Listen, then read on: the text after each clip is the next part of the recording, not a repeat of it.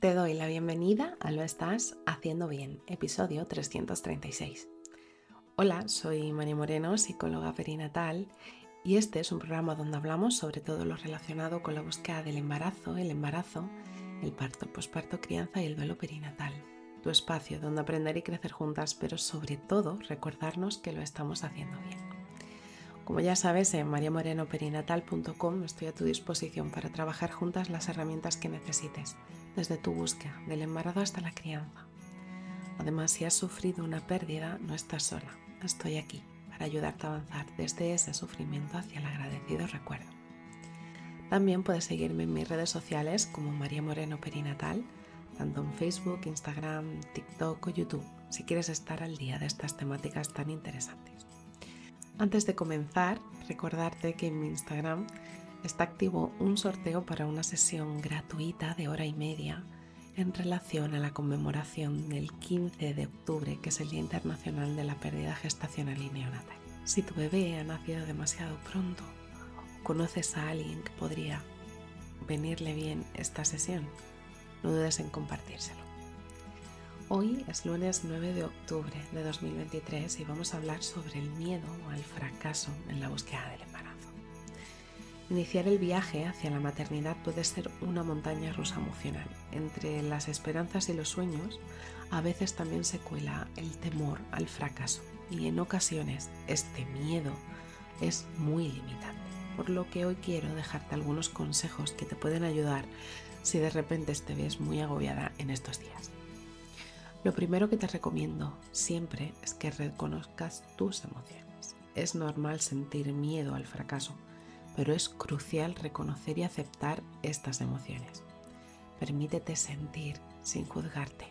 El miedo es una emoción natural, pero no tiene por qué definir tu viaje. Mantén una comunicación más abierta. Habla con tu pareja sobre tus miedos. La comunicación abierta os va a ayudar a fortalecer el vínculo de vuestra pareja y va a crear un espacio donde los dos o las dos podéis expresar todas y cada una vuestras preocupaciones sin juicio, porque juntos o juntas podéis enfrentar los desafíos como un bloque, como una unidad. También es cierto que es normal tener altas, expectativas, pero es importante equilibrarlas con la realidad. La fertilidad es un viaje único para cada persona y cada pareja y los resultados pueden llevar tiempo. Eh, establecer expectativas realistas ayuda a manejar el miedo al fracaso posible. Por ejemplo, sabiendo que si tienes menos de 35 años la búsqueda tiende a rondar un tiempo de 12 meses o si tienes más de 35 6 meses, que es el tiempo que tienes que esperar antes de consultar con un especialista en fertilidad. También es súper importante que te enfoques en ti, en tu autocuidado. Y es que la búsqueda del embarazo puede ser agotadora, tanto a nivel físico como emocional. Dedicarte tiempo para cuidarte de ti misma es vital.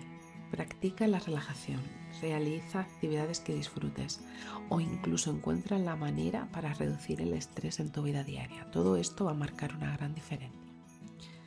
También es cierto que es importante celebrar cada pequeño logro y me refiero a que a cada paso del viaje es en realidad una victoria, ya sea desde tener un ciclo regular a resultados positivos en exámenes o que te hayan ascendido en tu puesto de trabajo o simplemente levantarte cada día de una manera positiva. Reconoce y celebra este avance porque de verdad también puede marcar la diferencia. Para todo esto la paciencia es el quid de la cuestión y es que la búsqueda de embarazo es un proceso que realmente requiere tiempo y la paciencia se convierte de verdad en una virtud inigualable. Confía en que tú estás haciendo todo lo posible y permítete crecer durante todo ese tiempo de espera. Céntrate en ti misma. Considera también la posibilidad de buscar ayuda profesional, sobre todo especializado en salud mental y en infertilidad. Un psicólogo o una psicóloga perinatal puede proporcionarte herramientas y estrategias para manejar todo ese miedo y fortalecer bienestar emocional. Recuerda que puedo acompañarte durante toda tu búsqueda del embarazo y transitar juntas por todas esas emociones que pueden limitarte y darte herramientas para sentirte que controlas de verdad tu vida. Así que si estás en ese momento en el que sientes miedo al fracaso, te abrazo fuerte, no estás sola. Y bueno, hasta aquí el episodio 336 de Lo estás haciendo bien. Recuerda que puedes ponerte en contacto conmigo en mariamorenoperinatal.com. Gracias por estar ahí por estar al otro lado. Nos escuchamos mañana martes con temáticas relacionadas con el embarazo. recuerda, lo estás haciendo bien.